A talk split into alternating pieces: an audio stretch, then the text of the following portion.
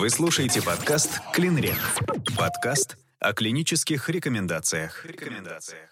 Клинические рекомендации. Нормальная беременность. Одобрено научно-практическим советом Минздрава Российской Федерации. Глава 1. Краткая информация. Нормальная беременность – это одноплодная беременность плодом без генетической патологии или пороков развития, длящаяся с 37 до 41 недель и 6 дней, протекающая без акушерских и перинатальных осложнений.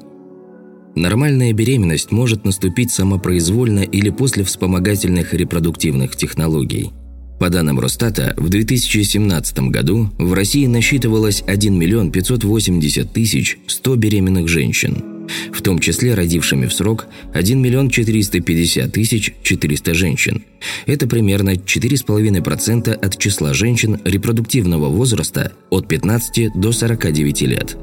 Точная доля женщин с нормальным течением беременности неизвестна – по данным формы федерального статического наблюдения номер 32, суммарная заболеваемость беременных женщин в 2017 году составила 148%, от 2% – заболеваемость резус-иммунизацией, до 34% – заболеваемость анемией беременных.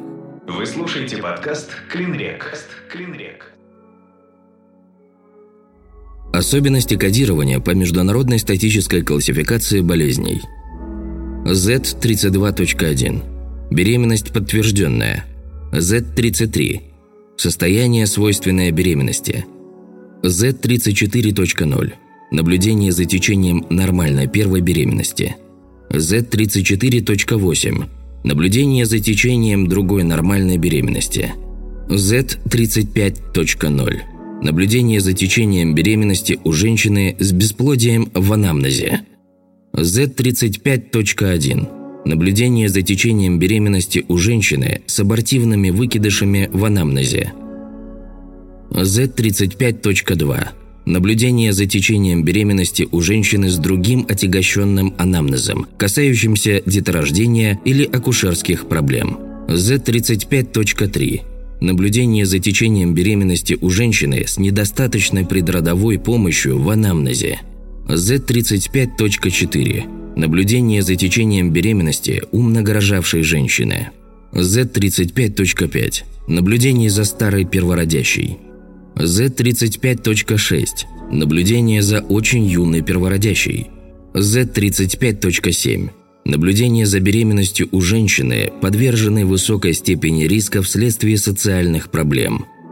Z35.8 Наблюдение за беременностью у женщины, подверженной в другой высокой степени риска. Z35.9. Наблюдение за беременностью у женщины, подверженной высокой степени риска неуточненного характера. Z36.0. Антенатальный скрининг для выявления хромосомных аномалий. Z36.3. Антенатальный скрининг с помощью ультразвука или других физических методов для выявления аномалий развития. В эфире Подкаст «Клинрек». Глава 2. Критерии установления диагноза. Нормальная беременность диагностируется при визуализации одного жизнеспособного эмбриона, определяется сердцебиение эмбриона либо плода, без пороков развития в полости матки при ультразвуковом исследовании органов малого таза и плода. Жалобы и анамнез. Сбор анамнеза должен включать следующие данные пациентки – возраст, наличие профессиональных вредностей, наличие вредных привычек, курение, алкоголь, наркотические препараты, семейный анамнез, указание на наличие у родственников первой линии таких заболеваний, как сахарный диабет, тромбоэмбологические осложнения, гипертоническая болезнь, психические заболевания, акушерские и перинатальные осложнения, характер менструаций – Возраст – менархия, длительность и регулярность менструального цикла, продолжительность менструального кровотечения, болезненность. Вы слушаете подкаст «Клинрек». «Клинрек». Акушерский анамнез. Число беременностей и родов в анамнезе и их исход, наличие осложнений беременности, родов или абортов. весоростовые показатели и состояние здоровья рожденных детей, способ достижения беременности, самопроизвольная беременность или беременность в результате ВРТ, перенесенные и имеющиеся гинекологические заболевания, оперативное вмешательство на органах малого таза, перенесенные и имеющиеся соматические заболевания, в частности, детские инфекции, заболевания сердечно-сосудистой системы, заболевания почек, эндокринные заболевания, аллергические заболевания, ТЭО и другие. С целью индивидуальной стратификации риска и выбора метода профилактики в данной беременности, родах и в послеродовом периоде может быть использована шкала оценки риска ТО. Наличие травм, оперативных вмешательств и переливания крови в анамнезе, аллергические реакции, принимаемые лекарственные препараты, возраст и состояние здоровья мужа или партнера, его группа крови и резус-фактор, наличие у него профессиональных вредностей и вредных привычек. В эфире подкаст «Клинрек». Жалобы характерны для нормальной беременности – Тошнота и рвота наблюдается в каждой третьей беременности. В 90% случаев тошнота и рвота беременных являются физиологическим признаком беременности, в 10% – осложнением беременности. При нормальной беременности рвота бывает не чаще двух-трех раз в сутки, чаще натощак, и не нарушает общего состояния пациентки. В большинстве случаев тошнота и рвота купируются самостоятельно к 16-20 неделям беременности и не ухудшают ее исход. Масталгия является нормальным симптомом во время беременности. Наблюдается у большинства женщин в первом триместре беременности и связана с отечностью и нагрубанием молочных желез вследствие гормональных изменений. Боль внизу живота во время беременности может быть нормальным явлением, как, например, при натяжении связочного аппарата матки во время ее роста, ноющие боли или внезапная колющая боль внизу живота – или при тренировочных схватках Брэкстона Хикса после 20-й недели беременности. Тянущие боли внизу живота, сопровождающиеся тонусом матки, длящиеся до минуты, не имеющие регулярного характера. Изжога, гастроэзофагиальная рефлюксная болезнь, во время беременности наблюдается в 20-80% случаев. Чаще она развивается в третьем триместре беременности. Изжога возникает вследствие релаксации нижнего пищеводного сфинктера снижение внутрипищеводного давления и одновременным повышением внутрибрюшного и внутрижелудочного давления, что приводит к повторяющемуся забросу желудочного или дуоденального содержимого в пищевод. Запора – наиболее распространенная патология кишечника при беременности, возникает в 30-40% наблюдений. Запоры связаны с нарушением пассажа по толстой кишке и характеризуются частотой стула менее трех раз в неделю – они сопровождаются хотя бы одним из следующих признаков – чувством неполного опорожнения кишечника, небольшим количеством и плотной консистенции кала, натуживанием не менее четверти времени дефекации. Причинами развития запоров при беременности являются повышение концентрации прогестерона, снижение концентрации матилина и изменение кровоснабжения и нейрогуморальная регуляция работы кишечника. Примерно 8-10% женщин заболевают геморроем во время каждой беременности. Причинами развития геморроя во время беременности могут быть давление на стенки кишки со стороны матки, застой в системе воротной вены, повышение внутрибрюшного давления, врожденная или приобретенная слабость соединительной ткани, изменение в иннервации прямой кишки. Варикозная болезнь развивается у 20-40% беременных женщин. Причиной развития варикозной болезни во время беременности является повышение венозного давления в нижних конечностях и расслабляющее влияние на сосудистую стенку вен прогестерона, релаксина и других биологически активных веществ.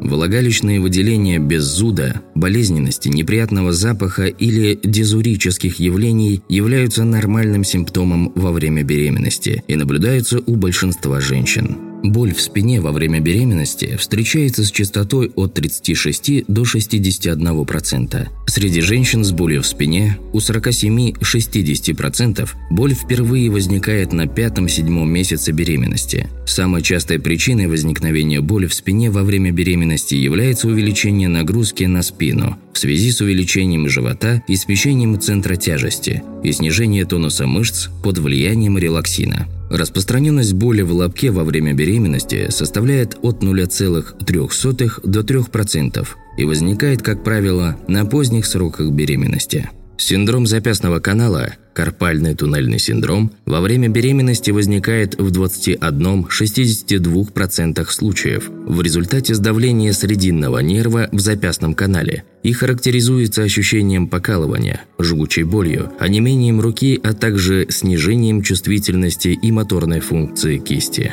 Вы слушаете подкаст «Клинрек». Подкаст о клинических рекомендациях. Физикальное обследование – Рекомендовано определить срок беременности и родов по дате последней менструации и данным УЗИ органов малого таза и плода при первом визите беременной пациентки. Уровень убедительности рекомендаций А. Уровень достоверности доказательств 2. Комментарии. УЗИ является более точным методом определения срока беременности и родов – при расчете срока родов по дате последней менструации необходимо прибавить 280 дней, 40 недель, к первому дню последней менструации при 28-дневном менструальном цикле. При иной длительности менструального цикла необходимо вносить поправки в расчет срока родов в сторону увеличения срока при более длинном цикле и в сторону уменьшения срока при более коротком цикле – при наступлении беременности в результате ВРТ расчет срока родов должен быть сделан по дате переноса эмбрионов. Дата переноса плюс 266 дней, 38 недель, минус число дней, равное сроку культивирования эмбриона. Рекомендовано использовать показатель копчика теменного размера, КТР, плода для определения срока беременности и родов по данным УЗИ в первом триместре беременности – Рекомендовано использовать показатель окружности головки плода для определения срока беременности и родов по данным УЗИ на более поздних сроках беременности при КТР больше 84 мм. Уровень убедительности рекомендаций Б. Уровень достоверности доказательств 2. Комментарии. При отсутствии УЗИ в первом триместре беременности и отсутствии информации о дате последней менструации – Срок беременности и родов может быть установлен по данным других УЗИ. При расхождении срока по дате последней менструации и УЗИ в 11-14 недель более чем на 5 дней срок беременности и родов следует устанавливать по данным УЗИ. Рекомендовано измерить массу тела, рост и рассчитать индекс массы тела при первом визите. Проводить контроль динамики прибавки массы тела при всех последующих визитах беременной пациентки. Уровень убедительности рекомендаций С. Уровень достоверности доказательств 5. Комментарий. Основное влияние на акушерские и перинатальные исходы оказывает прибавка массы тела во время беременности, а не ИМТ до беременности. Рекомендуемая еженедельная прибавка массы тела в первом триместре составляет не более 0,5-2 кг в неделю. Прибавка массы тела происходит в том числе в связи с накоплением жидкости, отеками, характерными для периода гестации. Рекомендовано измерить артериальное давление и пульс при каждом визите беременной пациентки. Уровень убедительности рекомендаций С. Уровень достоверности доказательств 5. Комментарий. Регулярное измерение артериального давления проводится с целью ранней диагностики гипертензивных осложнений беременности. Беременной пациентке группы высокого риска при эклампсии рекомендовано назначить ежедневный мониторинг артериального давления на протяжении всей беременности. Уровень убедительности рекомендаций С. Уровень достоверности доказательств 4. Комментарий. К группе высокого риска развития преэклампсии относятся пациентки с указанием на раннюю или тяжелую преэклампсию в анамнезе – Рекомендовано провести пальпацию молочных желез при первом визите беременной пациентки. При обнаружении узловых образований молочных желез рекомендовано направить пациентку на консультацию к врачу-онкологу. Уровень убедительности рекомендаций С. Уровень достоверности доказательств 4. Комментарий. Пальпация молочных желез проводится с целью скрининга рака молочной железы. Не рекомендовано регулярно пальпировать молочные железы во время беременности. Уровень убедительности рекомендаций С. Уровень достоверности доказательств 5. Рекомендовано провести гинекологический осмотр при первом визите беременной пациентки. Уровень убедительности рекомендаций С. Уровень достоверности доказательств 4. Комментарий. Гинекологический осмотр во время беременности включает визуальный осмотр наружных половых органов, осмотр влагалища и шейки матки в зеркала, бимануальное влагалищное исследование с определением размеров, консистенции, подвижности и болезненности матки и придатков матки. Не рекомендовано без показаний проводить повторные гинекологические осмотры беременной пациентки. Уровень убедительности рекомендаций С. Уровень достоверности доказательств 4. Комментарии. Повторные гинекологические осмотры проводятся по показаниям. При наличии жалоб, при признаках истмикоцервикальной недостаточности и преждевременных родов. Для выявления истмикоцервикальной недостаточности, определения соотношения головки плода и размеров таза.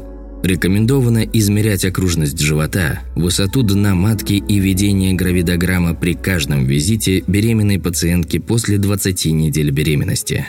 Уровень убедительности рекомендаций Б. Уровень достоверности доказательств 2. Комментарии. Соответствие высоты дна матки сроку беременности представлено в таблице 2. Образец гравидограммы представлен в приложении. Если высоты дна матки, согласно гравидограмме, ниже 10 или выше 90 перцентиля распределения высоты дна матки, то необходимо проведение ультразвукового исследования для оценки развития плода и определения количества околоплодных вод. Рекомендовано определить положение и предлежание плода при каждом визите беременной пациентки после 34-36 недель беременности. Уровень убедительности рекомендаций Б. Уровень достоверности доказательств 2. Комментарии. Определение положения и предлежания плода проводится с целью определения тактики ведения родов. Рекомендовано направить беременную пациентку на УЗИ плода при подозрении на неправильное положение или предлежание плода для его уточнения. Уровень убедительности рекомендаций С. Уровень достоверности доказательств 5. Рекомендовано определить частоту сердцебиения плода при каждом визите беременной пациентки после 20 недель беременности при помощи акушерского стетоскопа или после 12 недель беременности при помощи фетального доплера для подтверждения жизнедеятельности плода. Уровень убедительности рекомендаций С. Уровень достоверности доказательств 4. Комментарий. При отсутствии или нарушении ЧСС плода, тахикардия, брадикардия, Аритмия. Рекомендовано направить беременную пациентку на УЗИ. Рекомендовано проводить опрос беременной пациентки по поводу характера шевелений плода при каждом визите после 16-20 недель беременности, после начала ощущения шевелений плода. Уровень убедительности рекомендаций С. Уровень достоверности доказательств 5. Комментарии. Нет доказательных данных по эффективности профилактики неблагоприятных перинатальных исходов на основании подсчета числа движений плода. Пациентке должны быть даны рекомендации, что при субъективном снижении активности или частоты шевелений плода ей следует незамедлительно обратиться в специализированный стационар или женскую консультацию для проведения дополнительного обследования. Вы слушаете подкаст «Клинрек». «Клинрек». Лабораторные диагностические исследования. Рекомендовано направлять беременную пациентку на исследование уровня антител классов МГ к вирусу иммунодефицита человека 1-2 и антигена P24 в крови при первом визите и в третьем триместре беременности. Уровень убедительности рекомендаций А. Уровень достоверности доказательств 1. Раннее обследование и выявление инфекции способствует своевременной терапии и предотвращению инфицирования плода. Согласно пункту 4.3 санитарно-эпидемиологических правил СанПин 3.1.5.2826-10 профилактика ВИЧ-инфекции, стандартным методом лабораторной диагностики ВИЧ-инфекции служит одновременное определение антител к ВИЧ-1, 2, и антигена P24-25 ВИЧ с помощью диагностических тестов иммуноферментного и иммунохимилюмисцентного анализов. Повторное обследование в третьем триместре лучше проводить до 36 недель беременности. При выявлении инфекции беременная женщина должна быть направлена в Центр по профилактике и борьбе со СПИДом и инфекционными заболеваниями для подтверждения либо исключения диагноза. Рекомендовано направлять беременную пациентку на определение антител к поверхностному антигену вируса гепатита Б в крови или определение антигена вируса гепатита Б в крови при первом визите и в третьем триместре беременности. Уровень убедительности рекомендаций Б. Уровень достоверности доказательств 1. Комментарии. Обследование и выявление инфекции способствует проведению постнатальной профилактики передачи вируса новорожденному. При выявлении инфекции беременная женщина должна быть направлена на консультацию к врачу-инфекционисту для подтверждения либо исключения диагноза. Рекомендовано направлять беременную пациентку на определение суммарных антител классов М и G к вирусу гепатита С в крови при первом визите и в третьем триместре беременности. Уровень убедительности рекомендаций С. Уровень достоверности доказательств 4. Комментарий. При выявлении инфекции беременная женщина должна быть направлена на консультацию к врачу-инфекционисту для подтверждения либо исключения диагноза. Рекомендовано направлять беременную пациентку на определение антител к бледной трипанеме в крови при первом визите и в третьем триместре беременности. Уровень убедительности рекомендаций Б. Уровень достоверности доказательств 2. Комментарии. Обследование и своевременно проведенное лечение сифилиса способствует лучшим исходам беременности. При выявлении инфекции беременная женщина должна быть направлена на консультацию к врачу-дерматовенерологу для подтверждения либо исключения диагноза. Рекомендовано направлять беременную пациентку на определение антител класса G и класса М к вирусу краснухи в крови однократно при первом визите в первом или втором триместрах беременности. Уровень убедительности рекомендаций С. Уровень достоверности доказательств 5. Комментарии. Обследование на ранних сроках беременности позволяет выявить серонегативных пациенток и информировать их о возможности инфицирования. При отсутствии или недостаточном уровне иммуноглобулинов класса G к вирусу краснухи пациентка должна быть информирована о риске инфицирования краснухой во время беременности. Не рекомендовано рутинно направлять беременную пациентку на определение антител класса G и класса М к токсоплазме в крови во время беременности – Уровень убедительности рекомендаций С. Уровень достоверности доказательств 5. Комментарии. Данное исследование имеет низкую специфичность, большую долю ложноположительных результатов и, как следствие, приводит к необоснованной терапии токсоплазмоза. Доказательная база эффективности антинатальной терапии токсоплазмоза в плане снижения негативных перинатальных исходов отсутствует. Беременная женщина должна быть информирована о методах профилактики токсоплазмоза, гигиенической обработки рук перед едой, мытье свежих фруктов и овощей, термической обработки мяса, использование перчаток при контакте с землей и мытье рук после контакта с землей, исключение контакта с котами. Не рекомендовано рутинно направлять беременную пациентку на определение антител классов М, G к цитомегаловирусу в крови во время беременности. Уровень убедительности рекомендаций С. Уровень достоверности доказательств 5. Комментарий. Данное исследование имеет низкую специфичность, большую долю ложноположительных результатов и, как следствие, приводит к необоснованной терапии цитомегаловирусной инфекции. Этиотропная терапия и профилактика внутриутробной передачи цитомегаловирусной инфекции отсутствуют. Не рекомендовано рутинно направлять беременную пациентку на определение антител к вирусу простого герпеса в крови во время беременности, вне зависимости от наличия или отсутствия симптомов рецидивирующей герпетической инфекции в анамнезе. Уровень убедительности рекомендаций С. Уровень достоверности доказательств 5.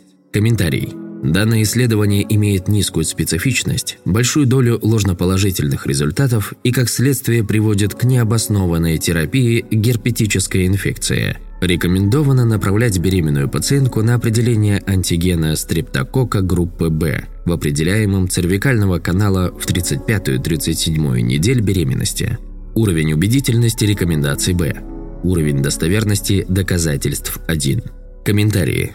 Обследование на носительство стриптокока, группа Б и последующая терапия во время беременности приводит к уменьшению колонизации стриптококом родовых путей женщин и рождению детей с признаками внутриутробной инфекции. При положительном результате исследования пациенткам назначается антибиотику профилактика в родах. Рекомендовано направлять беременную пациентку на микроскопическое исследование влагалищных мазков при первом визите и в третьем триместре беременности, включая микроскопическое исследование отделяемого женских половых органов на гонокок, микроскопическое исследование отделяемого женских половых органов на трихомонады, микроскопическое исследование влагалищного отделяемого на дрожжевые грибы. Уровень убедительности рекомендаций Б. Уровень достоверности доказательств 3. Комментарий. Рутина направлять беременную пациентку на молекулярно-биологическое исследование отделяемого слизистых оболочек женских половых органов на возбудители инфекций, передаваемых половым путем, наисерия гонорея, трихомоназ вагиналис, хламидия трахоматис, микоплазма гениталиум. Нецелесообразно. Данное исследование может быть рекомендовано при проявлении жалоб на вагинальный дискомфорт, изменение характера выделения из половых путей, зуд, жжение, выделение с неприятным запахом, воспалительным характером, микроскопического исследования мозга. Не рекомендована рутина направлять беременную пациентку на определение ДНК Gardnerella vaginalis лактобацилюс сапрофитика и общего количества бактерий во влагалищном отделяемом методом ПЦР и молекулярно-биологическое исследование отделяемого женских половых органов на условно-патогенные генитальные микоплазмы. Уреоплазма парвум, уреоплазма уреолитикум, микоплазма хоминис.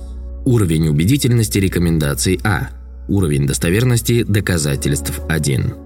Рекомендовано направлять беременную пациентку на микробиологическое культуральное исследование средней порции мочи, на бактериальные патогены однократно, на выявление бессимптомной бактериурии при первом визите. Уровень убедительности рекомендаций А.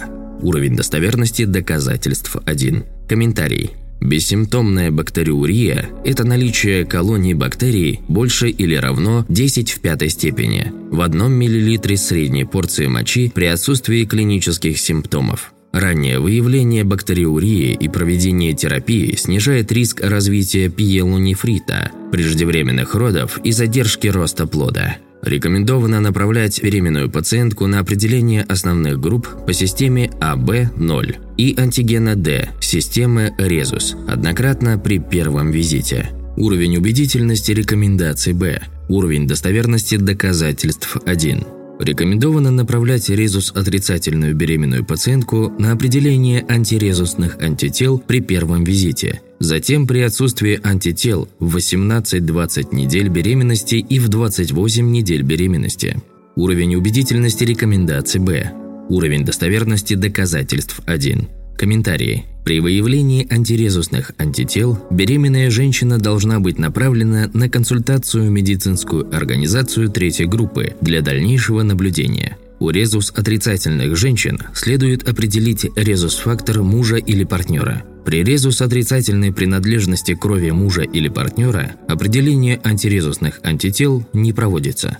При неизвестной или резус-положительной принадлежности крови мужа или партнера, беременной женщине можно предложить неинвазивное определение резус-фактора плода по циркулирующим в крови матери внеклеточным фрагментам плодовой ДНК. При определении резус отрицательной принадлежности крови у плода определение антирезусных антител в крови матери не проводится. Не рекомендована рутина направлять беременную пациентку на определение антител группе крови 1, 0. Уровень убедительности рекомендаций С. Уровень достоверности доказательств 4. Комментарии. Доказательная база предикции гемолитической болезни плода в системе АБ0 отсутствует. Рекомендовано направлять беременную пациентку на проведение общего клинического анализа крови при первом визите, во втором и в третьем триместре беременности. Уровень убедительности рекомендаций Б. Уровень достоверности доказательств 2. Комментарии. Раннее обследование и выявление анемии способствует своевременной терапии и снижению риска негативных перинатальных исходов. Нормальный уровень гемоглобина в первом триместре составляет больше или равно 110 грамм на литр. В третьем триместре больше или равно 105 грамм на литр. Для подтверждения латентного дефицита железа может быть рекомендовано определение сывороточного ферритина как наиболее точного показателя определения уровня железа. Рекомендовано направлять беременную пациентку на проведение биохимического общетерапевтического анализа крови при первом визите и в третьем триместре беременности. Уровень убедительности рекомендаций С. Уровень достоверности доказательств 3. Комментарии. Надежная доказательная база необходимости данного исследования отсутствует, но оно принято в отечественной практике. Биохимический общетерапевтический анализ крови включает определение общего белка, мочевины, креатина, общего билирубина, прямого билирубина, аланинаминотрансферазы, аспартатаминотрансферазы и глюкозы – Рекомендовано направлять беременную пациентку на определение нарушения углеводного обмена при первом визите и в 24-26 недель беременности. Уровень убедительности рекомендаций С. Уровень достоверности доказательств 4. Комментарии. Определение нарушения углеводного обмена включает определение уровня глюкозы или гликированного гемоглобина в венозной крови натощак. Для беременной женщины нормальное значение глюкозы натощак составляет меньше 5,1 моль на литр. Уровня гликированного гемоглобина меньше 6,5%. При значениях глюкозы больше или равно 5,1 моль на литр или гликированного гемоглобина больше или равно 6,5%, беременную женщину следует направить на консультацию к эндокринологу. Рекомендовано направлять беременную пациентку на проведение перорального глюкозотолерантного теста с 75 граммами глюкозы в 24-28 недель беременности в случае, если у нее не было выявлено нарушение углеводного обмена. Уровень убедительности рекомендаций С. Уровень достоверности доказательств 4. Рекомендовано направлять беременную пациентку группы высокого риска гестационного сахарного диабета на проведение перорального глюкозотолерантного теста с 75 граммами глюкозы при первом визите в случае, если у нее не было выявлено нарушение углеводного обмена. Уровень убедительности рекомендаций С. Уровень достоверности доказательств 5. Комментарий. К группе высокого риска развития гестационного сахарного диабета относятся пациентки с индексом массы тела больше или равно 30 кг на метр. Указанием в анамнезе народы плодом с массой тела больше или равно 4,5 кг или гестационный сахарный диабет, отягощенным по сахарному диабету семейным анамнезом. Рекомендовано направлять беременную пациентку на проведение коагулограммы – ориентировочного исследования системы гемостаза при первом визите и перед родами. Принято в отечественной практике, не имеет доказательной базы. Уровень убедительности рекомендаций С. Уровень достоверности доказательств 3. Комментарий. Надежная доказательная база необходимости данного исследования отсутствует, но оно принято в отечественной практике. Исследование коагулограммы включает активированное частичное тромбопластиновое время – фибриноген, протромбиновое, тромбопластиновое время и количество тромбоцитов. Рекомендовано направлять беременную пациентку на исследование уровня тиреотропного гормона в крови однократно при первом визите. Уровень убедительности рекомендаций А. Уровень достоверности доказательств 2. Комментарии.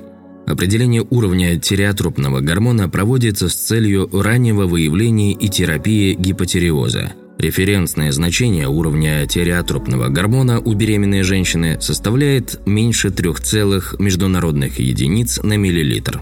При ТТГ больше или равно 3 целых международных единиц на миллилитр беременную женщину следует направить на консультацию к врачу-эндокринологу. Рекомендовано направлять беременную пациентку на проведение общего клинического анализа мочи при первом визите, во втором и в третьем триместре беременности. Уровень убедительности рекомендаций Б. Уровень достоверности доказательств 1. Рекомендовано после 22 недель беременности во время каждого визита беременной пациентки определять белок в моче с помощью специальных индикаторных полосок. Уровень убедительности рекомендаций С. Уровень достоверности доказательств 4. Комментарий. Данной высокой степени доказательности об улучшении прогноза развития при эклампсии при проведении повторных исследований на протеинурию отсутствуют. Рекомендовано направлять беременную пациентку на проведение цитологического исследования микропрепарата шейки матки, мазка с поверхности шейки матки и цервикального канала при первом визите во время беременности. Уровень убедительности рекомендаций А. Уровень достоверности доказательств 2. Комментарий. Данное исследование проводится с целью скрининга рака шейки матки. Цитологическое исследование мазка с поверхности шейки матки и из цервикального канала следует рекомендовать, если с момента последнего исследования прошло более трех лет при отрицательном анализе на вирус папилломы человека и нормальных данных предыдущих цитологических исследований, или если с момента последнего исследования прошло более одного года при положительном или неизвестном ВПЧ-статусе, или хотя бы одном патологическом предыдущем цитологическом исследовании. Аскус, High Seal, вне зависимости от проведения терапии в анамнезе. Вторую часть клинических рекомендаций «Нормальная беременность» слушайте в следующем выпуске подкаста. В эфире подкаст «Клинрек».